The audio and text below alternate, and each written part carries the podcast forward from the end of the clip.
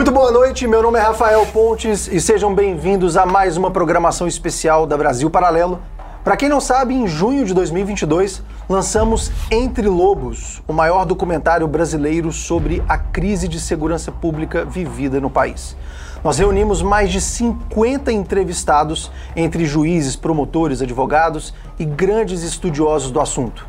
Além disso, fomos para os quatro cantos do país buscando entender a rota do tráfico e como funciona o crime organizado no Brasil.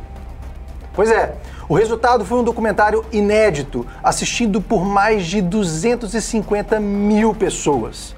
Entre Lobos se tornou o documentário mais visto da nossa plataforma e despertou no coração de muitos brasileiros o sentimento de que algo precisa ser feito, de que a situação ela não podia continuar da forma como estava. Por isso, nós organizamos este evento de hoje exatamente um ano depois do lançamento, só que dessa vez para discutirmos um pouco mais das possíveis soluções para o problema da segurança pública no Brasil, que nós sabemos que aflige a todos os brasileiros. O nosso foco aqui hoje será num debate propositivo em torno dos temas e propostas que podem mudar essa dura realidade que nós vivemos no Brasil, certo? Muito bem. E para começar o programa de hoje, nós estamos recebendo aqui quatro grandes especialistas do assunto.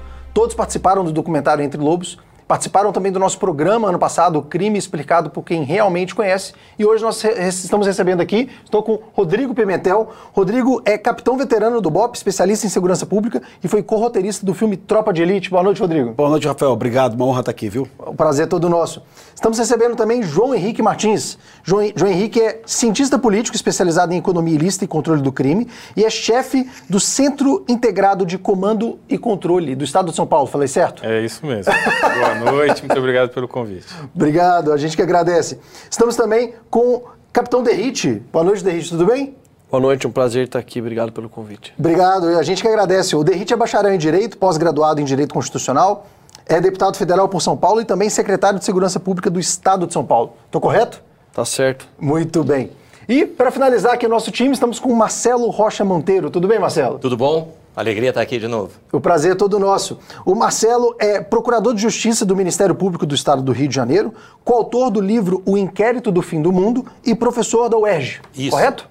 Muito bem. Vamos começar o nosso papo então sem mais delongas. João Henrique Martins, eu queria dar um passo atrás e entender como que nós chegamos na atual situação que nós nos encontramos. O que, que aconteceu ao longo da história para que hoje a gente tenha essa situação, essa crise de segurança pública que nós estamos vivendo? Bem, Rafael, segurança, a gente sempre tem que partir do princípio que o estado natural nosso é a insegurança. Nós nascemos frágeis, as sociedades se organizam de maneira, de maneira frágil para conseguir produzir, intervir na natureza e dentro da estrutura social produzir algo, né? Traduzindo, você tem que construir a segurança. Ela não, não é uma, ela não tem aquilo que a gente chama no incêndio os bombeiros, né, de combustão espontânea. Basta não fazer nada e o estado, o T0 da história é segurança. Não, é o contrário. A gente precisa transformar, assim como você precisa transformar a natureza para pegar o barro, jogar com água, argila para fazer a tua edificação, a sua casa, a segurança é a mesma coisa. E nos últimos 40 anos, as nossas escolhas enquanto sociedade, óbvia, através dos nossos representantes parlamentares, chefes do executivo, presidentes, em especial governadores, que são os chefes de polícia no Brasil, as nossas decisões políticas desses representantes e nossas como eleitores ao sustentá-los foram absolutamente equivocadas porque foram no sentido contrário da produção da segurança. Uhum. Diante do benefício do crime, se impõe o custo que é principalmente a prisão e a pena, e aí você presta justiça às vítimas, a devida retribuição ao indivíduo, isso serve de reprodução né, social. As pessoas percebem que aquela sociedade não permite a injustiça do ato criminal. É uma receita básica e óbvia, que é incapacitar o criminoso e aumentar a dissuasão. O que, que nós fizemos? Diminuímos a dissuasão e praticamente nossas unidades prisionais não incapacitam um criminoso. Tirando algumas medidas específicas, como o RDD, que mantém o criminoso isolado, todas as outras potencializam o criminoso. Sim. O ovo da serpente dos nossos problemas tem uma data e tem um modelo, e são esses. Há 40 anos é, decisões equivocadas. Perfeito. Derrite, enquanto deputado federal e agora secretário de Segurança do Estado de São Paulo, você conseguiu ter essa visão tanto na parte é, da lei, atuando enquanto deputado, e agora como secretário. Conta pra gente um pouquinho da tua experiência. Como que foi? Eu acho que ah, vem antes até de deputado, né? 16 anos no serviço ativo da Polícia Militar, a gente tinha a sensação de enxugar o gelo. Eu reclamava muito da fragilidade da legislação porque a reincidência é um dos maiores problemas e só existe reincidência porque o crime para o criminoso que tem essa toma essa decisão racionalmente de ir para a vida delituosa, o crime ele é compensador no Brasil porque o criminoso tem uma série de benefícios. E aí como policial, o trabalho que dava para realizar uma prisão em flagrante e ali nas conversas informais com o criminoso preso, que às vezes ele apresenta quatro ou cinco antecedentes criminais, mas para chegar nesse número, pode ter certeza que ele cometeu 30, 40, 90 vezes um delito. E eu sim, me sentia literalmente enxugando o gelo. Falei, não é possível que não tenha ninguém no Congresso Nacional, algum deputado que possa mudar a legislação. Partindo desse desafio, eu encarei é, o, o, a, a, eleição, a primeira eleição em 2018, fui eleito e levantei essa bandeira no Congresso Nacional, uhum. de trabalhar para encarecer o custo do crime, para reduzir a impunidade, que é um absurdo no Brasil. E lá eu tive uma dificuldade muito grande, porque segurança pública nunca foi colocado como prioridade para os parlamentares. Lamentavelmente, no Brasil a gente eh, vê, claro que vem, isso é um processo que vem mudando, tá? Não posso também generalizar, tem muito tive a oportunidade de conviver com muitos bons parlamentares, deputados que fazem parte de uma renovação política e até de antigos que abraçaram essa, essa causa da segurança pública é, mas que não tinham tanto conhecimento técnico. Mas nunca foi uma prioridade. Aí, nesse contexto, a gente é, conseguiu uma bancada da segurança com 20 e poucos parlamentares, chegar no então candidato à presidência da Câmara, Arthur Lira, e falar para ele. Ele veio pedir o meu apoio, falou, Derrite, preciso do apoio da bancada de segurança. Eu apoio, desde que você tenha o compromisso de criar uma semana exclusiva para votações de segurança pública e dentro desses temas eu preciso que seja pautado o fim das saídas temporárias, que foi a minha maior bandeira na legislatura passada. Ele ainda me questionou, olha, acho que você vai ter dificuldade para conseguir votos. Eu falei, olha, faz o seguinte, eu não preciso do seu comprometimento com o resultado, e sim de colocar em pauta.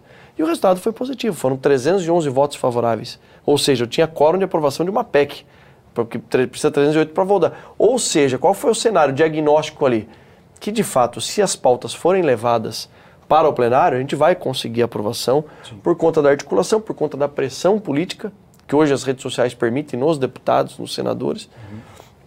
Então foi uma experiência assim positiva nesse sentido. Claro que demorou uma legislatura toda, três anos e meio, para que fosse colocado em pauta. E agora, como secretário, mais do que nunca, eu vejo que o quanto o Congresso Nacional pode e deve contribuir para a melhoria da segurança pública no Brasil. Claro que tem coisas que o Poder Executivo pode fazer e nós estamos fazendo aqui em São Paulo. A gente vai falar sobre algumas delas, é, mas o Congresso Nacional, sem dúvida nenhuma, nesse, nessa reforma do sistema de justiça criminal, que é uma bandeira que eu defendo, que o João defende, o Congresso Nacional ele, ele deve ser o protagonista disso, sem dúvida alguma. Perfeito. Marcelo, uh, duas, dois termos muito falados aqui, tanto pelo, pelo Derrite quanto pelo João Henrique, é o custo do crime. E eu me recordo que no Entre Lobos nós falamos sobre isso, né? Explica para a audiência que está nos, assistindo de casa o que, que é essa, essa fórmula do crime. O criminoso, ele, é, ele, ele percebe intuitivamente se vale a pena ou não? Como que funciona a, a, a, os, esses incentivos, ferramentas de incentivo ao crime ou desincentivo ao crime, né? Eu não diria que é intuitivamente. Né? O, o crime é uma escolha racional. O criminoso faz uma escolha racional. Ele avalia... É, basicamente duas coisas. É, que, é, quais as chances dele ser uh, punido pela infração que ele cometeu e qual é a dimensão dessa punição. Né? Quer dizer, qual a chance dele tem de, de, ser preso e quanto tempo ele vai ficar preso. Então, para dar um, um, rápido exemplo, uh, no, no Rio de Janeiro, no biênio 2015-2016, no estado do Rio de Janeiro, foram registradas mais ou menos 360 mil ocorrências de roubo registradas, né? A gente sabe que é muito mais do que isso. Essas 360 mil ocorrências geraram ah, mais ou menos 6 mil denúncias. Denúncia é o início do processo criminal. Quer dizer, você investigou aquele roubo, descobriu quem foi, a polícia descobriu quem foi, mandou para o promotor, o promotor faz uma denúncia, faz uma acusação formal contra esse sujeito para ele responder a um processo. Então, de 360 mil, você teve 6 mil processos. Então, isso dá o quê? 1, não dá nem 2%. Né? Se você considerar a, a, a subnotificação, né? todo mundo no Rio de Janeiro, acho que do Brasil inteiro, conhece alguém que já foi vítima de um roubo e não foi nem a, a delegacia de polícia registrar a ocorrência. Então, nós estamos falando provavelmente de 1%. Né? Quer dizer, a chance que um assaltante, né, para usar o termo mais utilizado pelo, pelo leigo, a chance que ele teve de ser é, apanhado, né, de ser capturado, de ser punido. A chance de dar errado. A chance de dar errado é mais ou menos de, de 1%.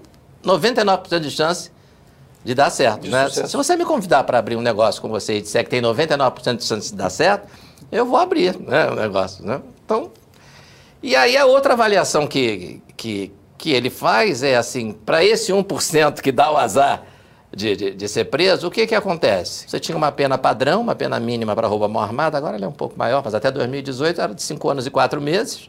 Né?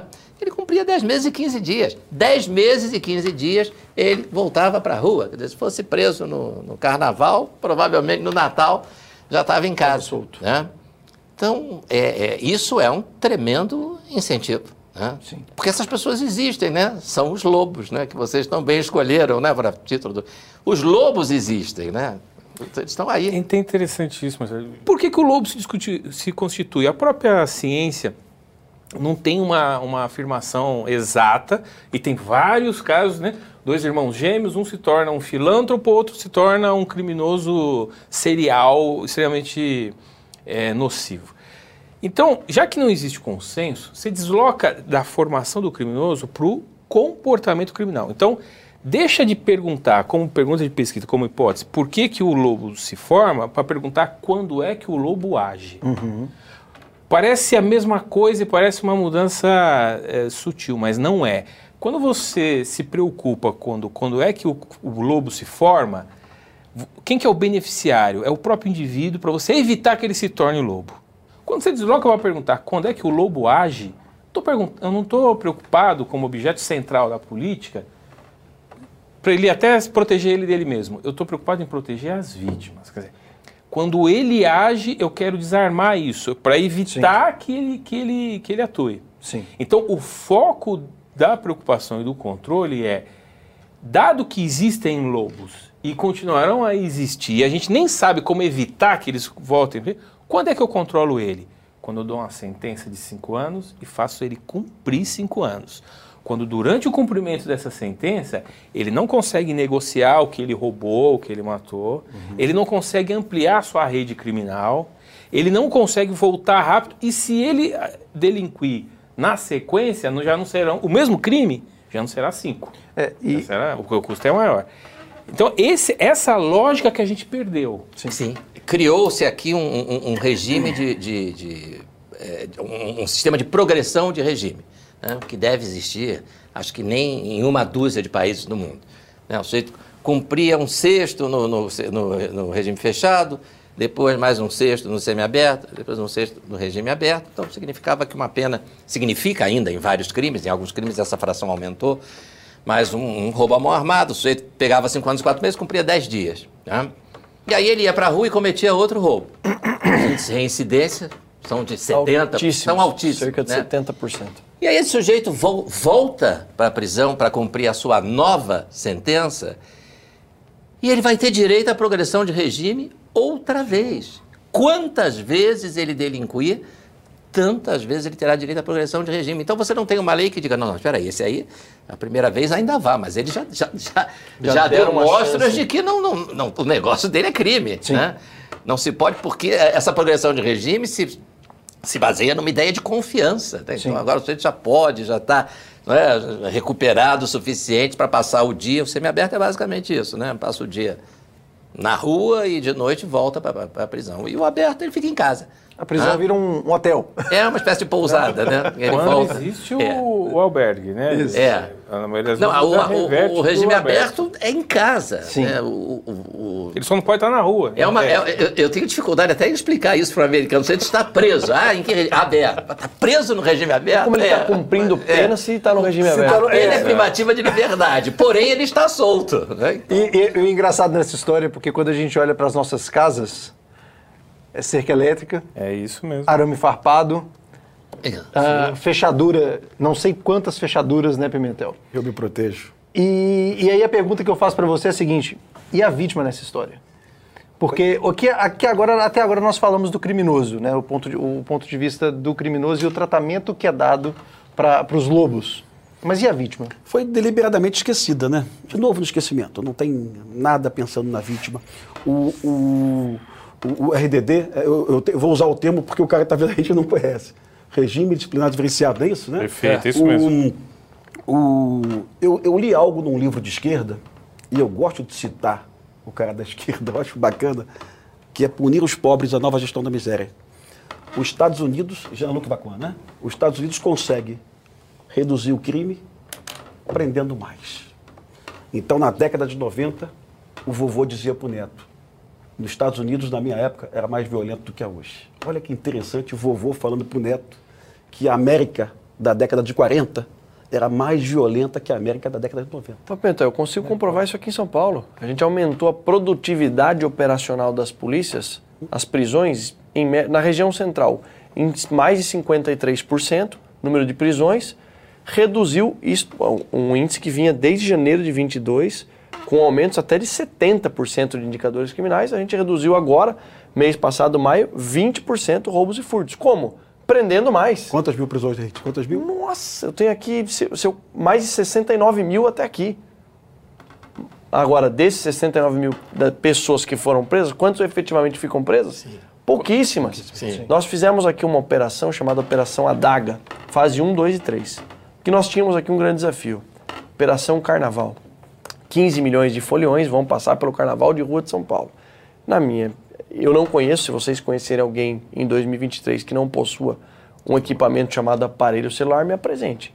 Na minha cabeça, falei, são 15 milhões de aparelhos celulares, isso vai é uma demanda reprimida de 2020, 21 de car- 20, 21, 22, 20, 21, 22 de carnaval, vai estourar e a culpa vai ser de quem? Minha.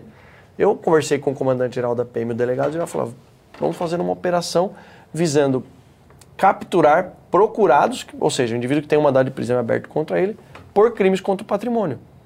Operação simples. Em nove dias de operação, Operação Adaga, prendemos 1.089 indivíduos procurados pela Justiça e, claro, dentre outras medidas estratégicas adotadas no Carnaval de Rua, reduzimos, comparado a 2020, que seria a comparação mais honesta do último Carnaval, reduzimos cerca de 40% no de furto e roubo de aparelho celular. Eu vi a imagem clássica disso, Derrite. Aquela, aquela ladra sendo presa pela PM com vários celulares. 13 aparelhos 13 celulares. O número é sugestivo, mas é, é o real. Eu- E ela está presa hoje, Derrite? Ela está presa? É, aí é que vem a questão. Ela foi conduzida, foi presa. E como foi? A imagem do drone, foram 180 180 drones utilizados. O operacional ali do drone viu ela com uma, uma quadrilha agindo, falou, falou pro ostensivo, aborda aquela moça ali de ver uma policial feminina, abordou, ela ainda toda cheia de razões. Olha, eu tenho meus direitos, conheço meus direitos. Aquela criminosa foi presa e foi liberada na audiência de custódia cerca de um mês depois ela foi presa por tráfico de drogas. Então, é, é, é a, é a constatação da falência do sistema de justiça criminal. É o melhor exemplo, né? Quer dizer, o lobo sempre existirá. Sim. Se o benefício está tão atraente, eu preciso ter a, a contramedida que é o custo. Se ele não se apresenta se- na forma de prendeu, ela fica presa, tem, te- tem um processo de descapitalização, porque esse foi o que identificaram. Provavelmente ela já vendeu vários, constituiu patrimônio. Se não há, esse, se não há essa ação de custo incisivo contra o lobo, o lobo está incentivado a agir. Não é que o lobo poderá, é porque ele é lobo. Se você não contém o lobo, ele vai Não, continuar. e ao invés de o Estado criar mecanismos de dissuasão para evitar que ele faça, pelo contrário, o Estado acaba criando mecanismos Estímulo. de incentivo para ele continuar E, dando. Derrite, o, o Rafael perguntou sobre vítima. A vítima de um furto de celular no Brasil hoje não é igual a vítima de um furto de relógio. a vida dessa, dessa vítima dá uma cambalhota. No dia seguinte, ela está com as su- suas contas bancárias todas eh, invadidas, ela está com suas fotos íntimas todas expostas em redes sociais. Ela, se ela depende do celular para viver, se ela é um mototáxi, se ele é um, um Uma diarista Uber, que uma tem a, a sua agenda. Ele é um profissional de- liberal, ele precisa do celular. Ele vai demorar 72 horas para comprar um chip, implantar um chip. Sim. Então, é, é- é- é evidente que o legislador hoje tinha que estar focado, o furto, o furto de celular tinha que ser qualificadíssimo. E, porque é, é um consenso da sociedade. Quem já teve um celular furtado sabe que, que, é, um- que é uma ameaça muito grande. à E no, sociedade. entanto, e, no entanto, qual é a resposta do legislador para isso? Um furto simples né, para um réu primário, sem antecedentes? A resposta do legislador é a suspensão condicional do processo. Ele sequer responde a um processo. né? Não é que ele vai responder um processo, vai ser condenado e a pena vai ser suspensa. Nem isso. Porque alguém há, há 30 anos achou que isso era um incômodo terrível, coitado, ter que responder a um processo, ainda vai ter que ir ao fórum. Não é? Fui explicar isso uma vez para um amigo leigo e ele disse: Deixa eu ver se eu entendi. Isso quer dizer que no Brasil todo mundo tem direito a pelo menos um furto, né? É, é mais ou menos isso. Né? E de repente a Polícia Civil de Outra São Paulo coisa, a consegue chegar. é um grande problema. Crime de receptação. E quem compra 13 celulares? A Polícia Civil de São Paulo consegue chegar nessa. nesse A gente está fazendo, um, desencadeando uma operação, o DEI que vem fazendo um trabalho de inteligência muito, muito bom com relação aos celulares em dois sentidos. Primeiro, quebrar essa cadeia ilícita. Então não adianta você querer combater só o delito do roubo, do furto do celular, se existe um comércio ilícito, uma cadeia que está ali vendendo e tem alguém comprando. E a gente começou, que é uma, uma coisa que eu costumo fazer, e o João Henrique tem ajudado muito, trazer para o debate grupos, órgãos, empresas que podem nos ajudar. Por exemplo, de celular, nós já tivemos boas reuniões é, com as, as empresas que produzem o aparelho.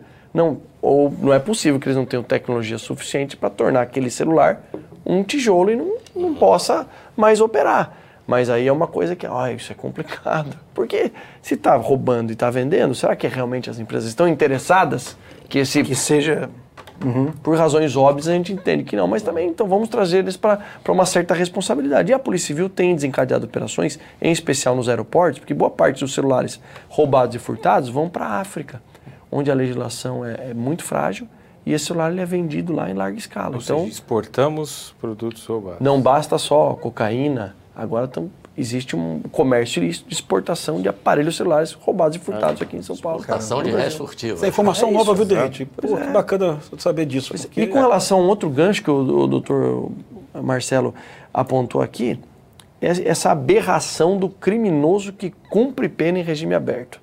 E aí eu coloquei isso no- na época no plano de governo do candidato a governador Tarcísio de Freitas, porque a, a- a Polícia Militar, junto com o Judiciário, na iniciativa de um juiz em especial lá de Sertãozinho, eles tiveram um- uma sacada, Projeto Vida. O que consiste o Projeto Vida? O policial militar que se deparar com um indivíduo que cumpre pena em regime aberto, ou seja, não cumpre nada, porque ele, ele fica livre, leve e solto, e se deparar com, esse, com, com o descumprimento daquilo que a lei exige, ele elaborava um BOPM na mão, hein? Escrevia, anexava no relatório, e esse juiz falou: "Ah, me manda aqui que eu vou começar a tomar algumas medidas. E aí ele começou a chamar o advogado, falou: olha, eu vou regredir o teu cliente de regime de cumprimento de pena. E ele passou do aberto para o semiaberto. Isso teve um resultado pouco impactante. Reduziu de 68% a reincidência criminal para menos de 9% na região. Olha só. Quando eu soube disso, eu falei, pelo amor de Deus, isso aqui é um case de sucesso, é tese de doutorado isso daqui. Eu Sem peguei, investimento de dinheiro nenhum. só, isso é gestão, é só Só arranjos institucionais. É. Só trazendo as pontas. Se a gente fizesse isso em todo o estado? Aí E eu se fui, fizesse isso todo o Brasil. mas é, sim, sensacional. Mas eu aqui agora nessa função de secretário de segurança, eu fui no doutor, doutor Anaf, que é o chefe do judiciário aqui, presidente do TJ, e assim, assinamos um acordo de cooperação. O que nós fizemos? Primeiro a parte tecnológica para as bases de dados se comunicarem. Então hoje nós estamos em fase de assinatura desse acordo. Nós vamos ter a possibilidade, porque são poucos aqui em São Paulo, né, que cumprem pena em regime aberto, viu? doutor? São pouco mais de 300 mil, é pouca coisa. São mais de 300 mil indivíduos. mil. Já chegou a 350 mil esse número. Coisa de louco. Que cumprem pena em regime aberto. E um dos grandes problemas da reincidência criminal, vamos combater a reincidência, porque eu vou reduzir o indicador criminal. Sim. Fizemos esse acordo de cooperação, a parte técnica conversou. Está prestes a ser assinado e iniciar a operação, onde o policial militar vai ter plotado no tablet da viatura quais são os indivíduos da área de patrulhamento dele que cumprem pena em regime aberto. Uhum. E se ele se deparar com a situação, BO digital, direto para o sistema do judiciário. A gente espera com isso reduzir demais o indicador criminal em São O- o- Paulo. eu posso Jo- João, é que- quem está nos assistindo aqui assiste filmes hollywoodianos, né? E vê a figura de um oficial de custódia.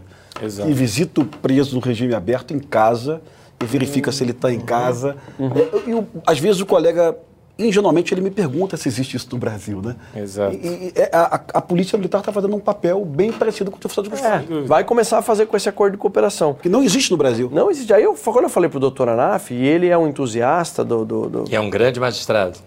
Conheço há muitos anos. Nossa, é uma figura assim que a gente tem muito respeito. Ele adorou, o judiciário abraçou e a expectativa nossa é muito grande. E nós estamos falando para os policiais militares: olha, isso aqui não é um trabalho a mais para você. Pelo contrário, é uma ferramenta a mais de fiscalização dos indivíduos que, entre aspas, não cumprem pena nenhuma, mas em tese estão cumprindo pena em regime aberto. E um outro balão de ensaio que nós fizemos na, no último final de semana, na questão das saídas temporárias de presos, eu falei: ó, já existe a autorização para que o policial militar que se depare, ou qualquer agente público, policial civil militar, com o indivíduo que está gozando do benefício da saída temporária, naqueles dias que ele é liberado, se ele estiver descumprindo o que a lei determina, ele possa abordar e levar direto para o sistema prisional. Vamos fazer um projeto piloto? Não fizemos grandes é, é, lançamentos, propagandas ou instruções para os policiais, mas vamos fazer um teste. Fizemos o teste. 227 indivíduos foram surpreendidos, descumprindo o que a lei determina e imediatamente levados para o sistema prisional. Com uma grata surpresa da atuação do judiciário na região de Campinas, que alguns magistrados opinaram, inclusive, para que regredissem o regime desses indivíduos que gozaram do benefício e descumpriram o que a lei determina. E eu quero até entender esse processo de endurecimento da lei, porque quando a pauta é endurecer a lei, parece que divide opiniões, né? Tem gente que fala que o caminho é esse, alguns especialistas falam que sim, tem que endurecer. Mas pelo que a gente está conversando aqui, eu acredito que seja a direção correta. Qual é a tua opinião a respeito? Sim, não- há nenhum país no mundo que tenha obtido êxito no combate à criminalidade, a não ser por esse caminho, né? O cami não tem o que não tem que reinventar a roda aqui, né? O caminho é a segregação do criminoso. O criminoso tem que ser segregado da sociedade. O criminoso segregado da sociedade, ele, né? Ele próprio não pode cometer outros crimes enquanto estiver segregado, que a gente chama de, de função é, é, preventiva especial da pena e a função preventiva geral. Quer dizer, o- os outros lobos né, que estão se preparando para agir vão dizer assim: "Ih, não, é melhor não, porque o sujeito foi, né, foi tentar fazer um assalto aí, pegou cinco anos de cadeia e vai efetivamente passar cinco anos na cadeia. Então, é, é, é, é a dupla importância da, da pena privativa de liberdade, né? Quer dizer, a, a prevenção especial e a prevenção geral. Eu gosto muito de uma advogada e escritora americana, que é a Ann Coulter, que diz assim, dizem que é, cadeia não funciona, mas eu não conheço ninguém que tenha tido o automóvel roubado por um sujeito que estava dentro de uma cela de prisão. né? Então, para alguma coisa, parece que serve. Sim, mas... Então, é, mas há resistência a isso porque é uma visão, é, em grande parte, né? A visão ideológica né? do criminoso co- como vítima da sociedade. ah. Ele, ele chegou onde chegou porque não teve uma escola boa, não teve uma casa boa, não teve, enfim, condições materiais.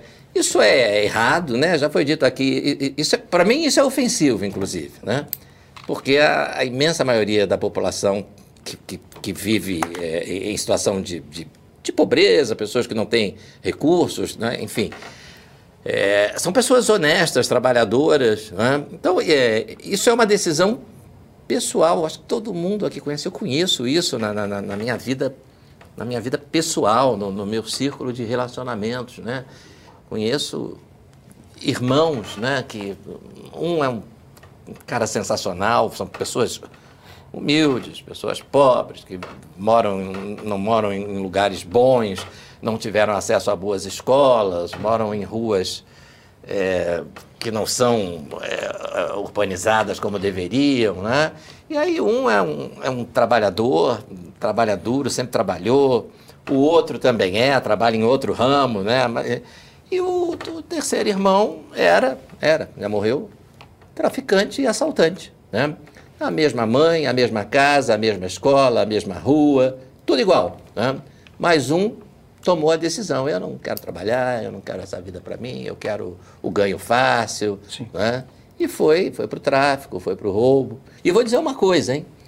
Hoje eu não tenho nenhuma dúvida de que as pessoas mais humildes, né, as classes trabalhadoras, são as que mais apoiam o endurecimento da lei penal. Porque são, são as maiores vítimas. São as maiores vítimas. É, é o sujeito sendo assaltado às 5 da manhã no ponto de ônibus quando está indo trabalhar.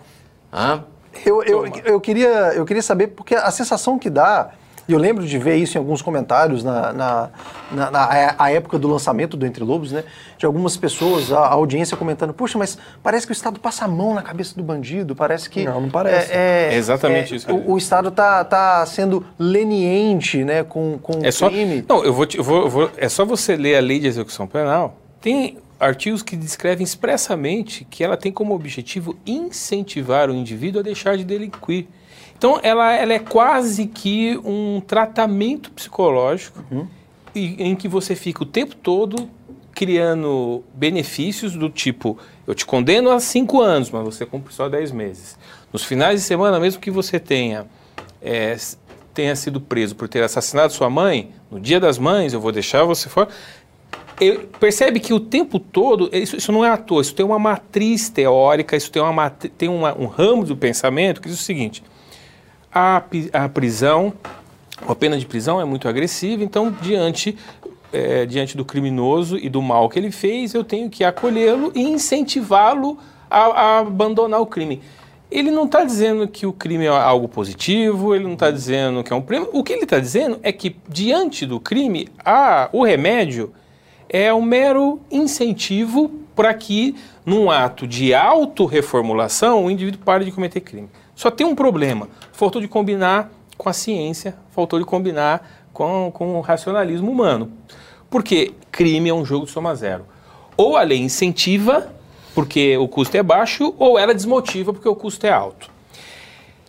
Isso é praticamente uma lei científica, está assegurada em vários exemplos empíricos. Por isso que não existe debate, Rafa. No início a sua, a sua provocação foi no sentido: existe um debate, leitura? Não existe esse debate todo mundo sabe que só o aumento do custo controla o crime, inclusive a esquerda e, e inclusive os segmentos mais extremistas da esquerda. Sabe por que inclusive são eles que sabem? Porque quando eles querem é, controlar o crime, por exemplo, de racismo, homofobia, ou o que ficou é, o que produzido do debate ultimamente, eu quero combater o extremismo de direita. Qual é o remédio? Cadeia cadeia sempre, cadeia dura. É no discurso com deles. processo curto. Isso, isso acontece o tempo todo. Então, isso é o re reconhecimento claro, objetivo e definitivo de que quando eu quero controlar um comportamento delituoso, que eu entendo delituoso, qual é o remédio? Cadeia. O que, qual é a diferença então? Então o debate é sobre o quê? Sobre qual é a vítima que merece ser protegida e a vítima que não merece ser uhum. protegida. Então, ou seja, se eu efetivamente quero controlar o comportamamento delituoso, né? Quer não, dizer, eu, eu às vezes além. eu quero, às vezes eu não quero. Não, Parece ser essa sim, a mensagem. Mas, convém. É, mas eu acho que tem algo mais grave, Marcelo, que é assim: qual é a vítima que é passível de ser protegida e qual é a vítima que tem que ser desprezada porque a dor e o sofrimento causado a ela não importa. Então, a vítima que merece ser protegida é a vítima de homofobia, uhum. é a vítima de racismo, é a vítima de um extremismo político à direita e as vítimas do roubo e furto no ponto de ônibus às 4 horas da manhã. Essa não merece ser protegida. O morador da comunidade morador dominada comunidade pelo tráfico não, não merece, merece, ser, ser protegido. protegido. Então, esse é o debate público. Porque, veja, do nosso lado, eu quero que todas as vítimas, nós queremos que todas as vítimas sejam protegidas. A vítima de homofobia, como a vítima do, de quem sai 4 horas da manhã, lá na, em Carapicuíba, lá no, no Morro do Alemão, na Bafunda, para pegar, que está pegando o trem. Eu quero que as duas sejam igualmente protegidas. É. E o, o, Pimentel, e essa história de que o Brasil é o país que mais é, prende ou mata minorias e, enfim, tem todo esse debate também em torno desse assunto. Que, qual que é a tua opinião Olha a respeito? interessante hoje um, um dado do, do Major Leonardo Novo, viu, Derrite? Fera. 67% dos policiais do Rio de Janeiro são negros, hein? A- Aqui é, aqui é mais de 60%, mas eu não sei assim o número exato, mas com certeza mais de 60%. No Rio de Janeiro, 67% do BOP e os últimos três comandantes do BOP negros também. Olha que interessante. Então, assim, é mais, mais uma. Uma, uma Mais uma narrativa. Uma narrativa que- É, é. Confrontada com os De- dados. Sim. Aliás, o, o- o Leonardo Novo tem vários dados interessantes. A polícia do Rio de Janeiro é a que mais mata no mundo, a de São Paulo. né? Aí quando você vai. é, Em relação a quê? Porque todo número é relativo, não absoluto, né? E, o- e o Leonardo Novo ele vai num número interessante, João. Ele vai no número de, de confrontos armados de várias polícias europeias. É o número correto para A do Rio de Janeiro mata. A, de São Paulo e a do Rio matam menos. É a menos do mundo. Olha é a menos letal. São as menos letais vai do mundo. explicar- vai explicar isso pro Freixo. Freixo, a nossa polícia não é que mais mata. É, ela tem que ser, cons- tem que ser a relação em relação aos confrontos que relação ela entra. confrontos armados e não ao número de Número mortes. absoluto de mortes. Absolutos. Rafael, a maioria Lógico, dos Rafael. policiais. É, o número é esse. Na, maioria das democracias, o policial passa 30 anos, é mais ou menos o tempo médio É. de uma carreira policial, 30, 35. A maioria passa a vida inteira sem ter sacado a arma do coldre. Sim. Aqui, eu, eu, eu tro- a minha primeira troca de tiro eu tive ainda como aspirante. A maioria dos policiais Sim, que tem. Rio de Janeiro é eu fiquei pouquíssimo sim, na atividade não. operacional. É ter difícil em um ano, policial no primeiro ano de carreira não ter Não ter. uma situação de gravidade. A gente peca, viu, Rafael? Porque a gente não consegue comunicar isso. Aí que tá o segredo. E- E aí entra agora. muito o teu trabalho, Pimentel. Eu até anotei aqui, ó, a narrativa que foi construída culturalmente.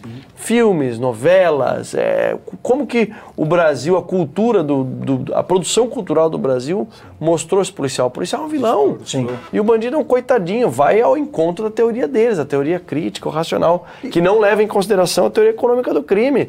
E aí eu, eu fui interpelado por uma repórter da Rede Globo de televisão dizendo o seguinte: secretário, na primeira reunião, nos 100 dias de governo, secretário, o índice de. O aumentou a letalidade policial em mais de 30% na sua gestão e tal. Eu falei: olha, com todo respeito, em primeiro lugar, eu queria dizer que não existe letalidade policial, existe letalidade criminal.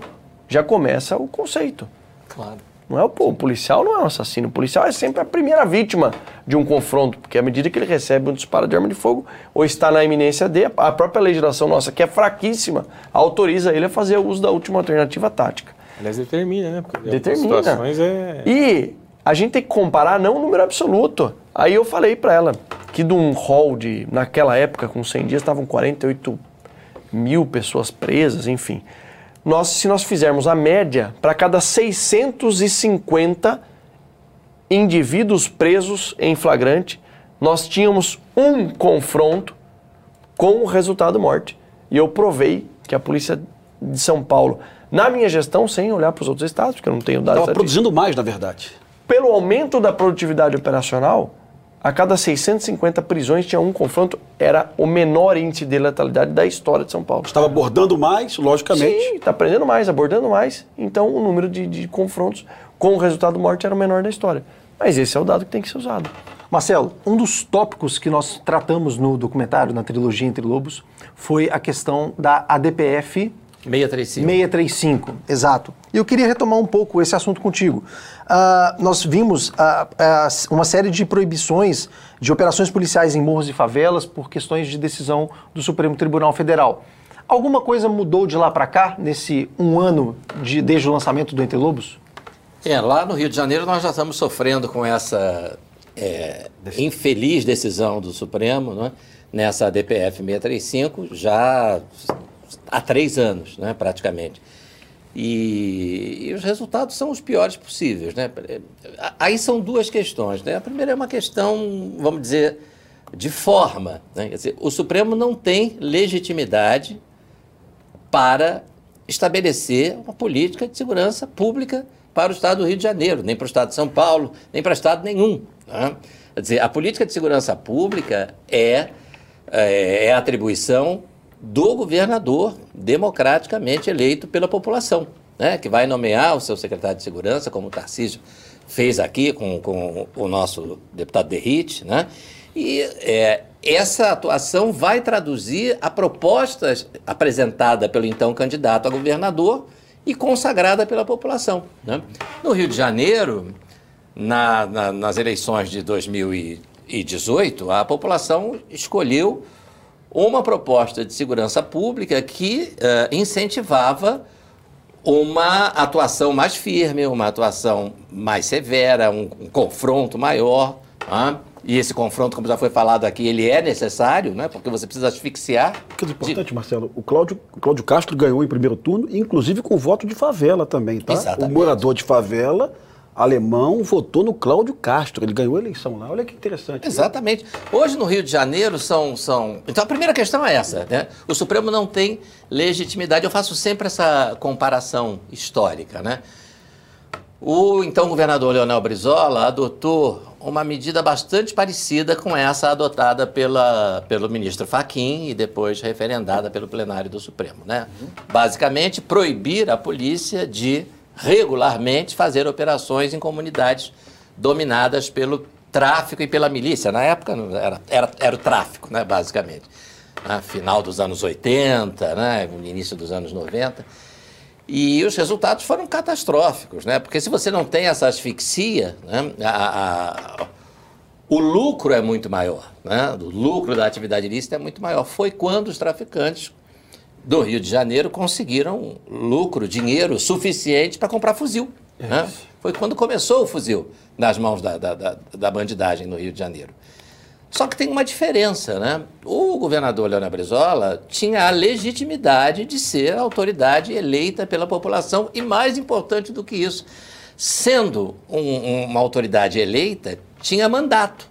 Então, dali a algum tempo, ele teria que prestar contas dessa sua política de segurança pública, dentre outros, para o eleitorado. E o que aconteceu? Ele não, ele não havia reeleição na época, mas ele perdeu ele, o candidato dele, que era o Darcy Ribeiro, né? Conseguiu sucessão. Não, ele ele não, não conseguiu fazer o seu sucessor porque Franco. Eu morar Franco, né? foi maneira que a população rejeitou aquela política de segurança pública. Quando essa decisão vem de um ministro do Supremo, Não tem a quem recorrer. ele, ele é vitalício, ele nunca foi eleito por quem quer que seja, o que significa que ele jamais terá que submeter a sua decisão ao voto popular. É por isso que ministros do Supremo, que são juízes, tá? e juízes são vitalícios e não eleitos, juízes não podem legislar e juízes não podem traçar políticas públicas, seja de segurança, de saúde, de educação, porque eles não.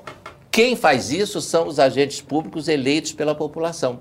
E que dali a quatro anos, né, por exemplo, vão ter que submeter as suas decisões ao voto popular. Vocês gostaram da política de segurança pública adotada aqui pelo governador de São Paulo? Gostaram da política de, de, de, de, de ensino público adotada aqui pelo governo de Minas Gerais? Estão satisfeitos com essa lei que eu, como deputado, ah, votei a favor da aprovação? E o eleitorado vai dizer: não, não estou satisfeito, não vou votar em você para A deputado. de resposta novo." vem na urna, né? A resposta vem na urna. O Poder Judiciário tem que se limitar a aplicar a lei. Sempre que eu digo isso, alguém me pergunta: então você está dizendo que o Poder Judiciário é o mais limitado de todos os poderes? Claro que é. Deveria e por uma- ser. e deveria ser, né? ou pelo menos deveria. Por quê? Por uma razão muito simples: é o único poder não eleito. Né? Por mais frágil e, e que seja o nosso Congresso Nacional, por que, que isso foi numa canetada na DPF 635? Aí resolvido? não tem lei nenhuma. Porque mesmo sendo algo absurdo, mesmo o, o Congresso Nacional com as suas fragilidades, isso jamais passaria no Congresso. Nunca. Sim. Verdade. Nunca passaria. Exatamente. É por isso que o judiciário acaba tomando, invadindo a competência e aí falta A muito. gente tem alguma barricada muita- em São Paulo, amigo? Alguma barricada em São Paulo? Não tem. Parabéns. Não tem. Tem- nós temos um grave problema. Se eu, se eu pudesse elencar assim, os, os maiores desafios. Recomposição de efetivo, que hoje eu tenho a pior defasagem de efetivo, ou a maior defasagem de efetivo da história. Questão do investimento, salário, isso o governador Tarcísio de cara. A preocupação com o centro e com o litoral.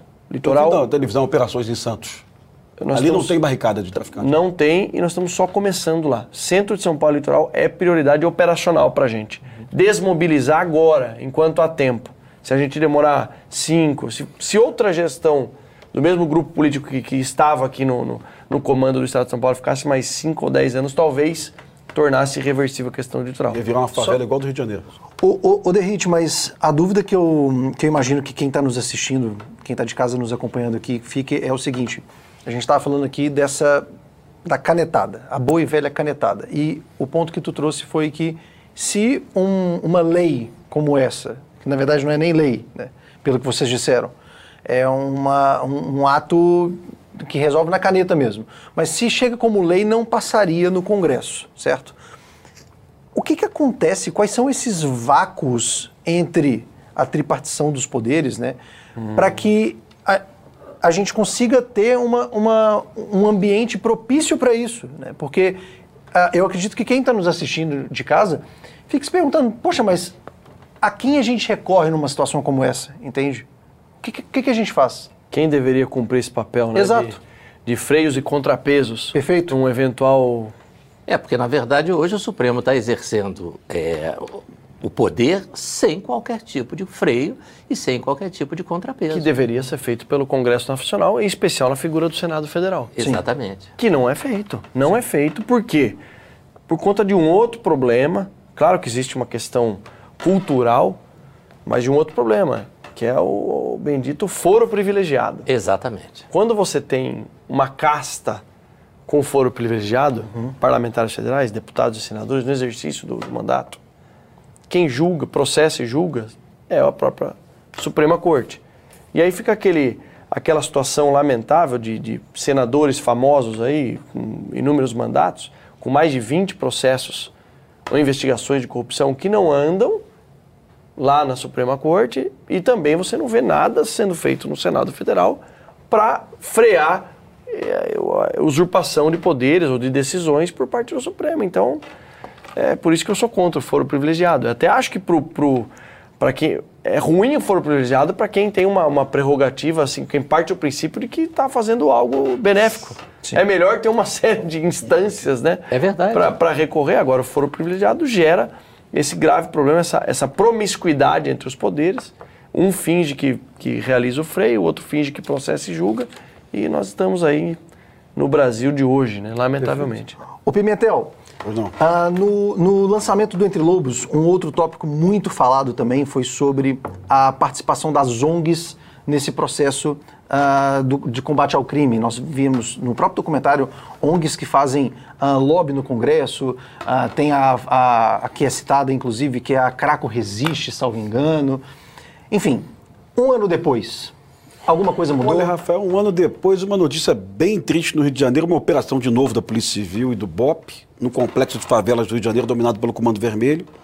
As armas estavam escondidas exatamente dentro da ONG. Né?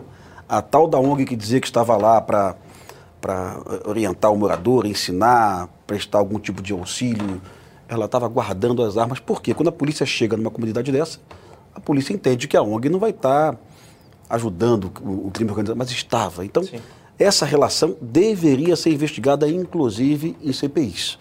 É, hoje, no Rio de Janeiro, alguns coletivos e algumas ONGs estão, é, estão ali no, no, no processo da DPF 635. Exatamente. Infelizmente, é, associações policiais não estão.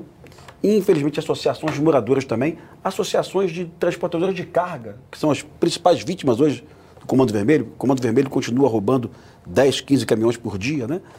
Então, as pessoas que deveriam estar interessadas também em estar ali junto na DPF, eh, representadas ali, também fogem. Eu, esses dias eu cobrei as associações policiais do Rio de Janeiro. Por que, que a gente não está lá em Brasília conversando com o STF? Por que, que a Associação de Transporte de Carga não está lá conversando? Olha, ô Faquin, quando meu caminhão for roubado, a polícia tem que ir lá imediatamente recuperar o meu caminhão e resgatar o motorista. Tá? Isso não é excepcionalidade, isso é a rotina do Rio de Janeiro, é o dia a dia.